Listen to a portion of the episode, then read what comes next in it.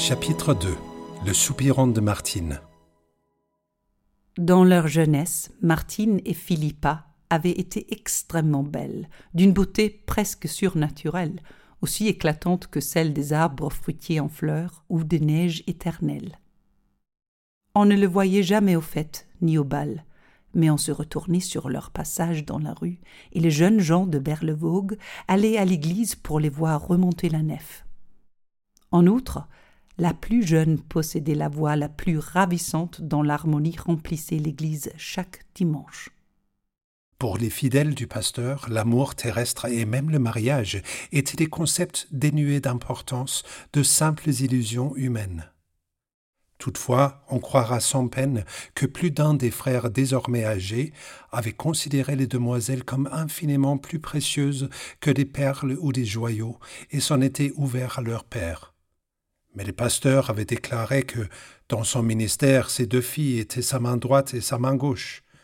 Et qui aurait songé à l'en priver? Les belles jeunes filles avaient toujours été baignées par la lumière de l'amour céleste, elles en étaient emplies au point que les flammes de ce monde n'auraient pu les effleurer. Pourtant, elles avaient ému et troublé deux cœurs, elles avaient influé sur deux destins venus du vaste monde au-delà de Berlevogue.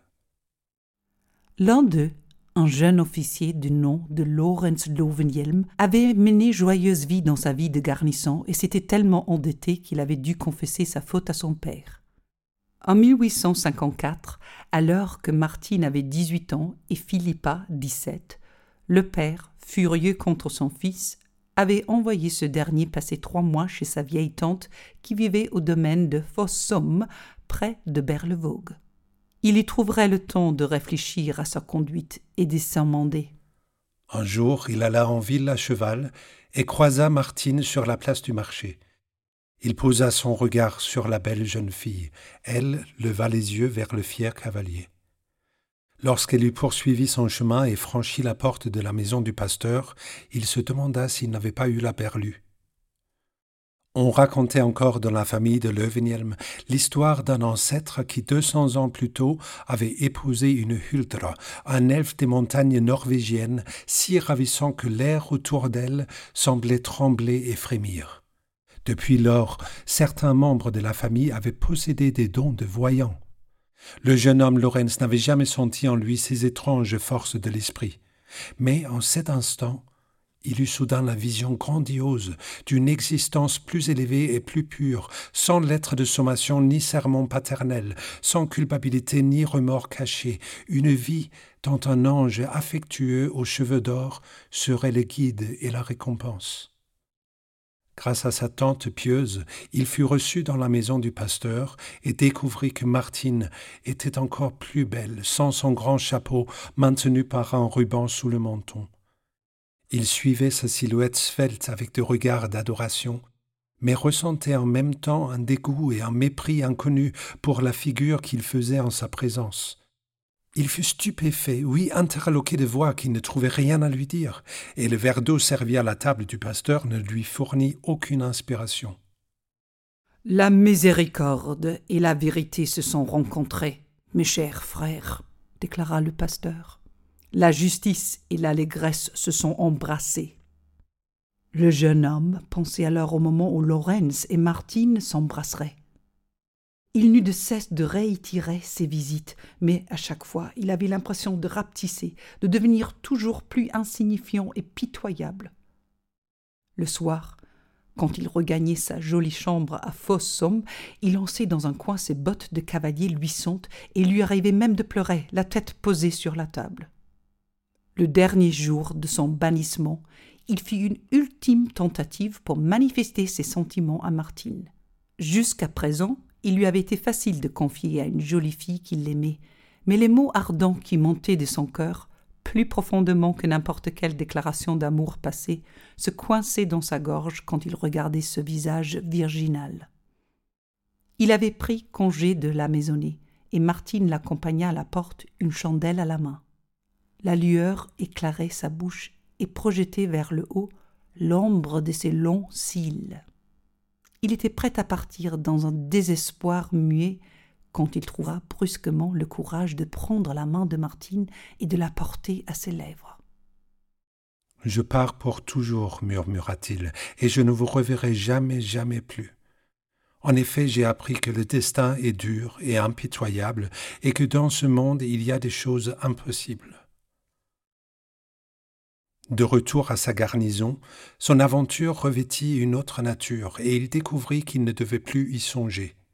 Quand les autres jeunes officiers parlaient de leurs histoires d'amour, il gardait le silence sur la sienne, car vu du mess des officiers par les yeux de celui-ci, elle apparaissait lamentable.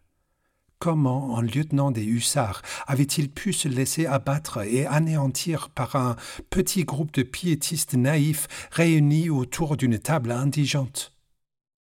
Cette pensée le troubla. Comme elle ne le lâchait pas, il en fut presque pris de panique. Était-ce la folie récurrente dans la famille qu'il faisait sans cesse songer au mirage d'une demoiselle si belle que l'air autour d'elle semblait trembler sous l'effet de la pureté et de la piété? Mais il ne voulait pas être un rêveur, il voulait être comme ses camarades officiers. Il se ressaisit et par le plus vigoureux effort de volonté de sa jeune existence, il décida d'oublier ce qui lui était arrivé à Berlevogue. À partir de cet instant, il ne regarderait plus en arrière, mais en avant. Il concentrait toute son énergie sur sa carrière, et le jour viendrait où il ferait brillante figure dans un monde brillant. Sa mère fut satisfaite du résultat de ce séjour à Fossum, et elle exprima sa gratitude dans une lettre à sa tante. Elle ignorait par quelle étrange voie tortueuse son fils était parvenu à cette disposition hautement morale. Le jeune officier ambitieux parfois aiguillonné en pleine nuit par sa vision qui lui inspirait tant de crainte, éveilla bientôt l'attention de ses supérieurs et connut un avancement extrêmement rapide. On l'envoya en France et en Russie, et, à son retour, il épousa une demoiselle d'honneur de la reine Sophie. Il fut à l'aise dans la haute société où elle l'introduisit, satisfait de son entourage et de lui-même. Au fil du temps, il tira parti des paroles et des phrases entendues chez le pasteur, car pour l'heure, à la cour, la mode était au piétisme. Dans la maison du pasteur de Berlevogue, Philippa évoquait parfois le beau jeune homme étonnamment taciturne qui avait surgi soudain et disparu tout aussi brusquement. Sa sœur aînée lui répondait avec sa douceur habituelle, le visage calme et serein, puis détourner la conversation sur d'autres sujets.